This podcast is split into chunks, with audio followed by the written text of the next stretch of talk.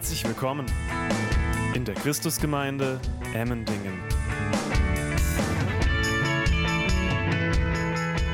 Dass man sich so in aller Öffentlichkeit positioniert und hier miteinander Gottesdienst feiert und allen anderen gefühlt seinen eigenen Glauben irgendwie aufdrücken möchte, sollten die persönlichen Glaubensüberzeugungen, die jeder so hat, nicht vielmehr im Persönlichen bleiben. Gehört das nicht ins Private? Reicht es nicht, liebe Christen, wenn ihr privat für euch glaubt. Warum muss das immer an die große Glocke gehängt werden? Warum dieses ganze laute Beten, Singen, Predigen und vor allem dann heute noch die öffentliche Taufe? Das kannst du manchen gar nicht so richtig oder das leuchtet einigen gar nicht so ein. Was soll das alles? Warum geht ihr dazu in die Öffentlichkeit? Geh zu Hause in deine Badewanne, wenn du dich taufen lassen möchtest. Aber warum ist es so dringend, nach draußen zu gehen, wo uns alle zuschauen können und sich vor aller Welt irgendwie in der Taufe zu Jesus zu stellen? Und manch einer wird auch sagen, ich brauche das alles nicht. Vielleicht habt ihr das schon mal gehört, wenn ihr im Gespräch seid mit Menschen, die auch sagen, ja du, ich habe auch so meinen Glauben, aber ich brauche das nicht so wie du, dass das so öffentlich ist. Ich mache das alles alleine mit mir aus. Die Bibel berichtet uns, sobald Menschen eine lebendige Begegnung mit Gott hatten und von der Realität der Liebe Gottes erfasst wurden, sind sie nicht einfach stillschweigend verschwunden und sie wurden nie wieder gesehen. Solche Berichte findest du förmlich nicht dort, wo etwas passiert ist, das hat dann auch immer eine Konsequenz.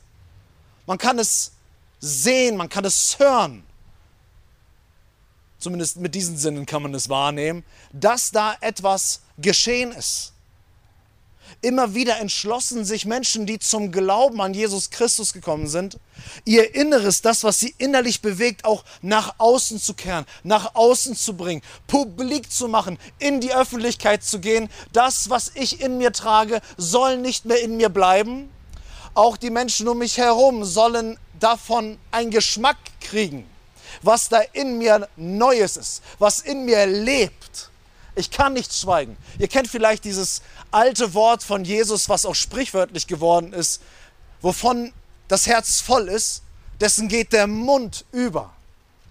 Und das ist eigentlich eine ganz natürliche Reaktion von uns Menschen, dass wenn uns etwas erfasst und packt und begeistert, dass wir das niemals für uns behalten. Sondern wir in uns den Drang verspüren, das möchte ich gerne teilen. Ich möchte das gerne weitergeben. Und so hat Gott etwas in Menschenleben getan, was sie nicht für sich behalten haben, weil Gott ein globales Feuer angezündet hat. Und dieses Feuer brennt inzwischen um den ganzen Globus.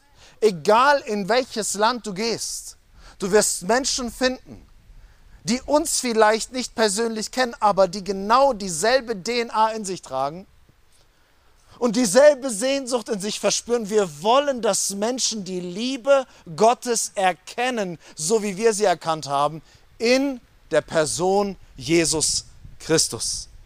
Die vier Menschen, die wir heute taufen,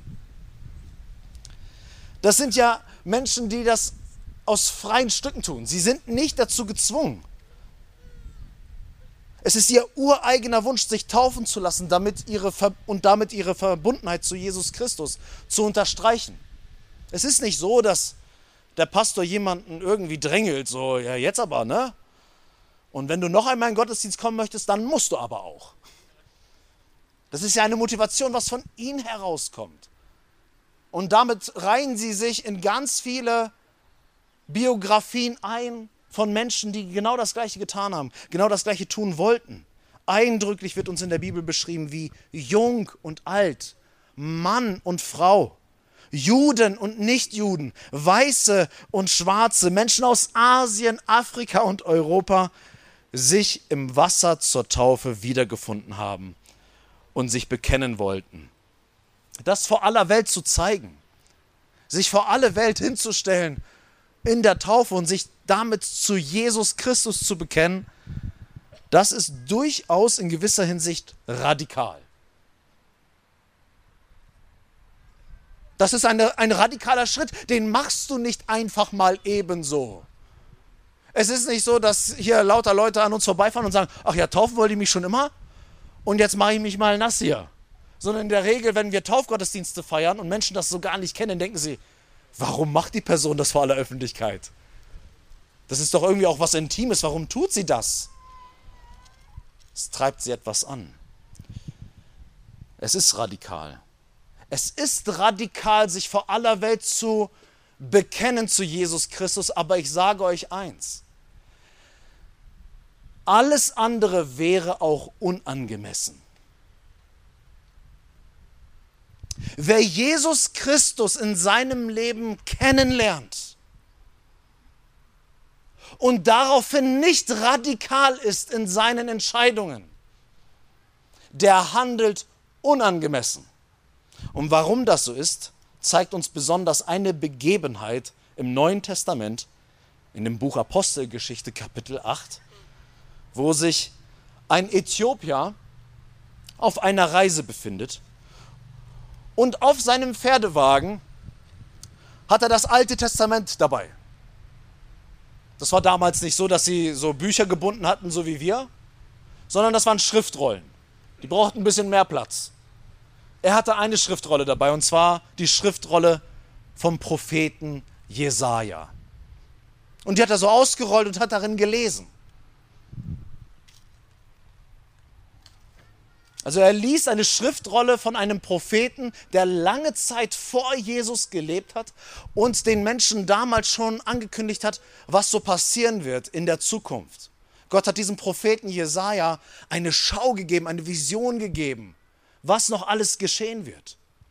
Deswegen haben die Menschen interessiert gelesen und zu gucken, finden wir etwas vielleicht in unserer Geschichte wieder, in, unserem, in unserer Zeit, von dem, was dieser Jesaja vielleicht schon vorausgesagt hat. Philippus, ein damaliger Christ, war mit in diesem Pferdewagen, hat sich dazu gesellt. Beide befinden sich im Pferdewagen und das heißt in Apostelgeschichte 8 ab Vers 32 folgendermaßen. Die Stelle der Schrift aber, die er las, war diese. Jetzt wird zitiert aus dem Buch Jesaja. Er wurde wie ein Schaf zur Schlachtung geführt und wie ein Lamm stumm ist vor seinem Scherer, so tut er seinen Mund nicht auf. In seiner Erniedrigung wurde sein Gericht weggenommen. Wer aber wird seine Nachkommen beschreiben?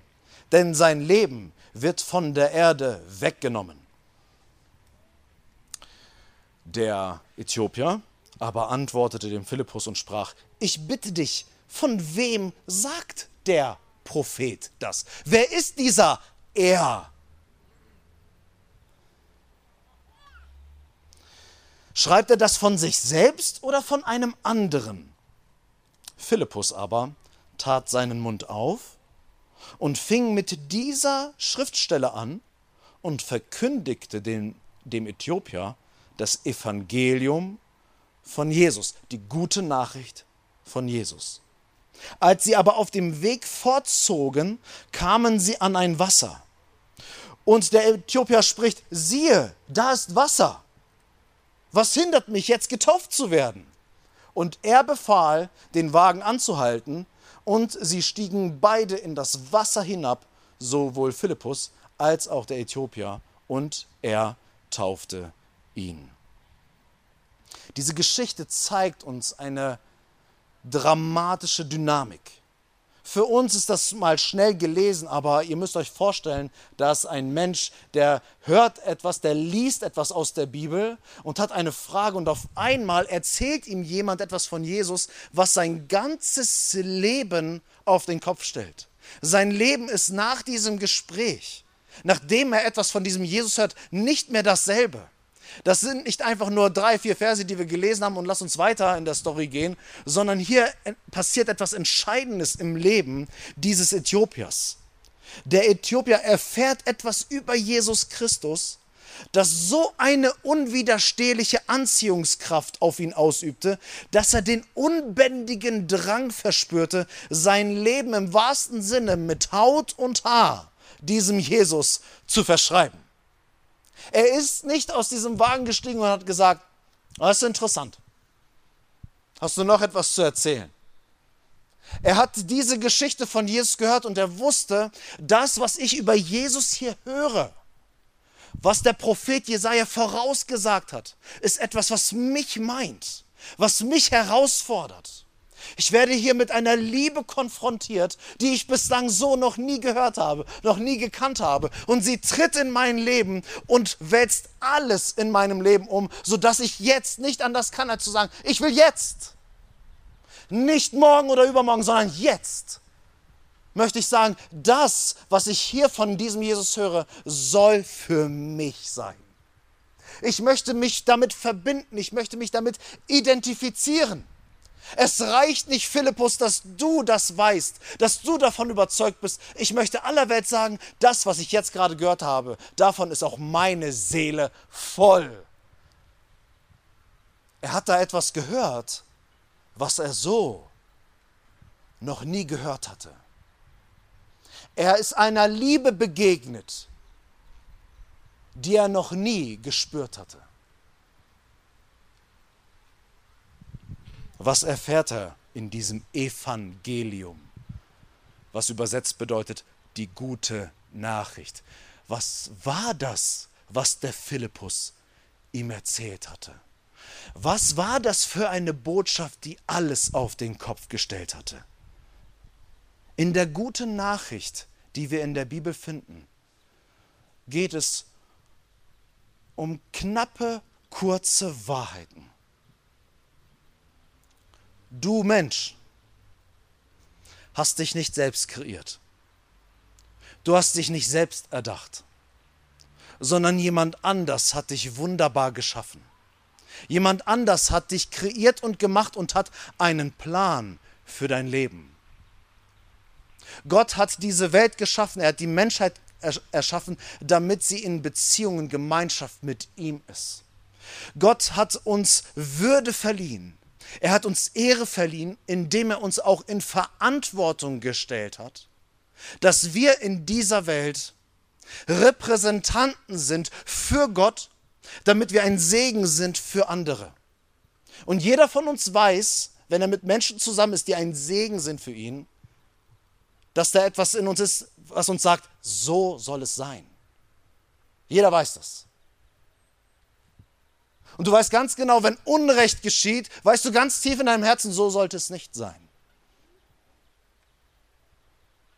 Gott hat uns in Verantwortung gestellt, dass wir ein Segen sind für andere Menschen. Und damit den Herzschlag Gottes weitergeben in dieser Welt. So sehr Gott uns segnet, so sollen wir zum Segen für andere sein. Doch wir alle entscheiden willentlich und wissentlich zu oft unsere eigenen Wege zu gehen. Jeder weiß, wie gut es ist, ein Segen für andere zu sein, aber jeder weiß auch, wie schmerzhaft es ist, wenn dieser Segen ausbleibt, wenn man verletzt wird. Und wenn wir auch eine Minute mal ehrlich sind, nicht nur die anderen sind es, die verletzen, sondern jeder weiß, was es bedeutet, wenn wir andere verletzen. Wenn wir unserer Verantwortung, eine heilige Verantwortung, weil wir es mit einem heiligen Gott zu tun haben, wenn wir unsere heilige Verantwortung missachten und sagen, jetzt bin ich dran, ich an erster Stelle, ich, ich, ich und alle anderen müssen darunter leiden. Ihr kennt alle solche Menschen, die sich an erste Stelle setzen und alle anderen müssen dann dafür gerade stehen. Das Ding ist, jeder von uns neigt zu diesem Egoismus.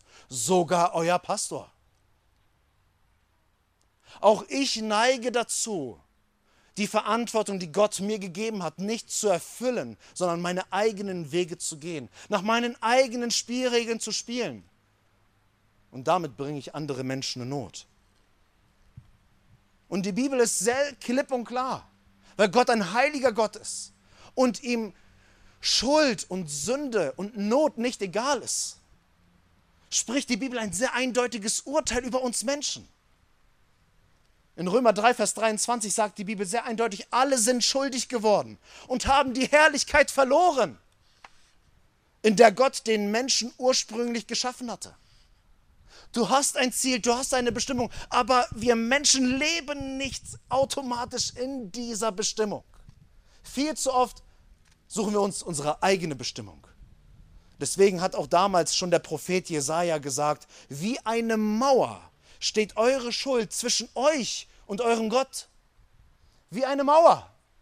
Da gibt es eine Blockade. Da gibt es ein Hindernis zwischen euch und eurem Gott. Wegen eurer Vergehen hat er sich von euch abgewandt und hört euch nicht. Da gibt es einen Beziehungsbruch. Jeder von uns weiß, was das bedeutet. Wenn es zu einem Beziehungsbruch kommt, du weißt, welche Auswirkungen das haben kann in einer eigentlich schönen Beziehung, wenn auf einmal Sünde hineinkommt und diese Beziehung in Mitleidenschaft gezogen wird.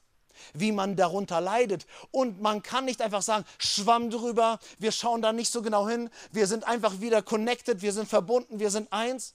Hey, Moment mal, hier steht etwas sprichwörtlich zwischen uns. Willst du mir wirklich sagen, dass nichts zwischen uns steht? Bist du so blind, dass du einfach sagen kannst, schwamm drüber und wir gehen einfach drüber weg? Du hast mich verletzt.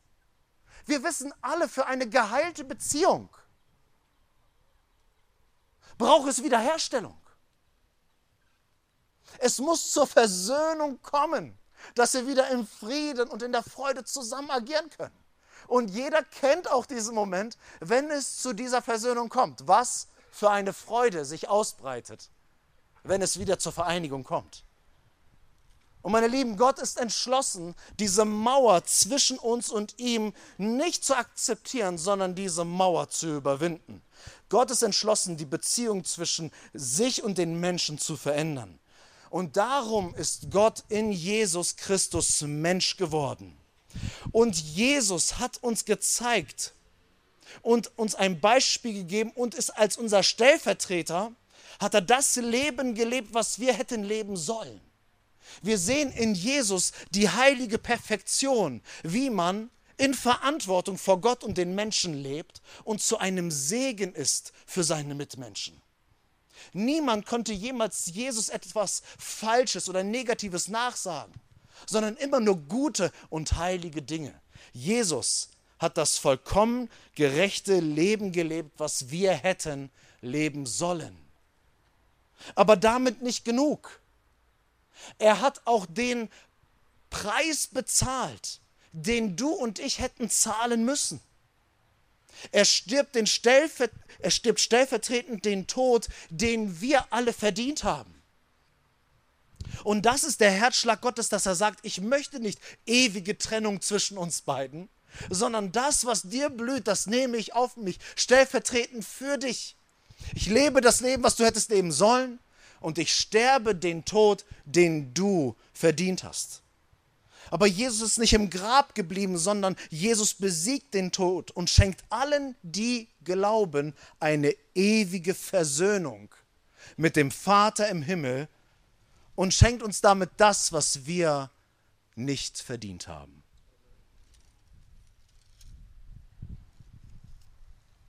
Der Freund und Jünger Petrus also der Freund und Jünger von Jesus mit dem Namen Petrus, hat mal in seinem Brief geschrieben, Christus hat gelitten, als er ein für allemal für unsere Sünde starb.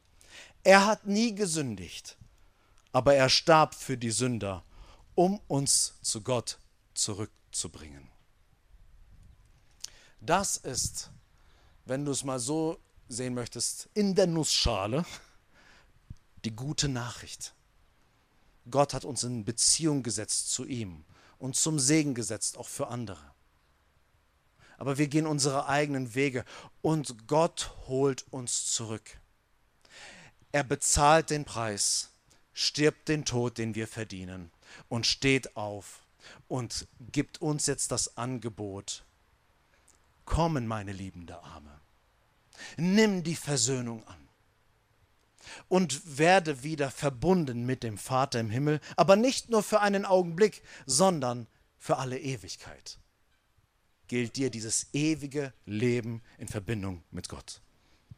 Und der Äthiopier erfährt in unserem Text, dass Jesus Christus bei alledem, was er dort durchlitt, seinen Mund nicht auftut. Ihr könnt euch vielleicht noch erinnern an dieses Bild.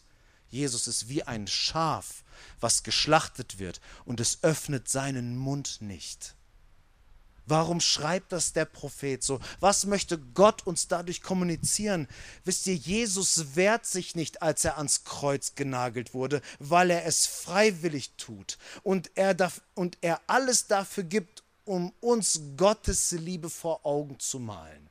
Ich wehre mich nicht, weil ich genau das tun möchte. Ich möchte dich nämlich befreien. Ich möchte dich erlösen von Schuld. Ich möchte dich von den Konsequenzen des ewigen Todes, möchte ich dich befreien. Und deswegen tue ich meinen Mund nicht auf. Ich bleibe ruhig, um dir zu zeigen. Ich wehre mich nicht, sondern das ist der Herzschlag Gottes von jeher gewesen, dich wieder zu mir zu bringen. Was, wenn man das erfasst, wenn man das hört, was kann jetzt einen noch davon abhalten, dieser radikalen Liebe mit einer radikalen Hingabe zu antworten. Wisst ihr, so wie wir jetzt miteinander diese Geschichte hören, so ähnlich hat der Äthiopier auf seinem Pferdewagen diese Geschichte gehört. Er hat diese unfassbare Liebe erfasst. Vielmehr hat diese unfassbare Liebe ihn erfasst, sodass er gesagt hat, ich kann hier nicht einfach auf der Wiese rumsitzen und einfach zur Tagesordnung übergehen. Das verlangt eine Antwort. Diese Liebe verlangt eine Gegenliebe. Diese Hingabe verlangt nichts weniger als mein ganzes Leben sodass er, als er das hört, sagt, was hindert mich jetzt noch getauft zu werden, wenn ich das höre, wenn das Wahrheit ist? Dann wäre es unangemessen, wenn ich einfach sitzen bleibe. Die einzig angemessene Antwort auf diese Liebe ist meine Hingabe. Ich will mich taufen lassen. Sodass er dann sagt, er befahl, den Wagen anzuhalten. Habt ihr das gehört? Nicht Philippus hat gesagt, sag mal, du solltest doch jetzt eigentlich, ne? Guck mal, da ist Wasser, jetzt sollten wir unbedingt anhalten. Da war eine Dynamik in diesem Äthiopier, der Jesus bislang noch nicht kannte. Und auf einmal war in ihm etwas, was vorher nicht da war. Es war eine neue Motivation, es war eine neue Sehnsucht, es waren neue Ziele, es war eine neue Liebe in seinem Herzen, dass er gesagt hat, stopp, wir bleiben jetzt hier stehen. Wir ziehen nicht weiter. Wir müssen diesen Moment ergreifen. Hier ist Wasser und ich möchte mich zu Jesus stellen. Wisst ihr, wenn wir von Liebe überwältigt werden, ich komme jetzt in der Kurzpredigt zum Schluss. Halleluja. Wenn wir von Liebe überwältigt werden, dann bleibt das in der Regel nicht ohne offensichtliche Konsequenz. Das kennt ihr auch aus zwischenmenschlichen Beziehungen.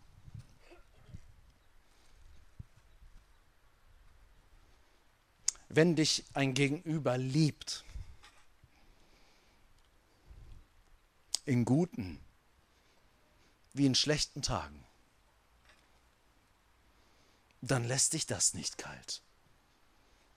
Wisst ihr, in der Vorbereitung habe ich so darüber nachgedacht, habe gedacht, wer liebt mich eigentlich?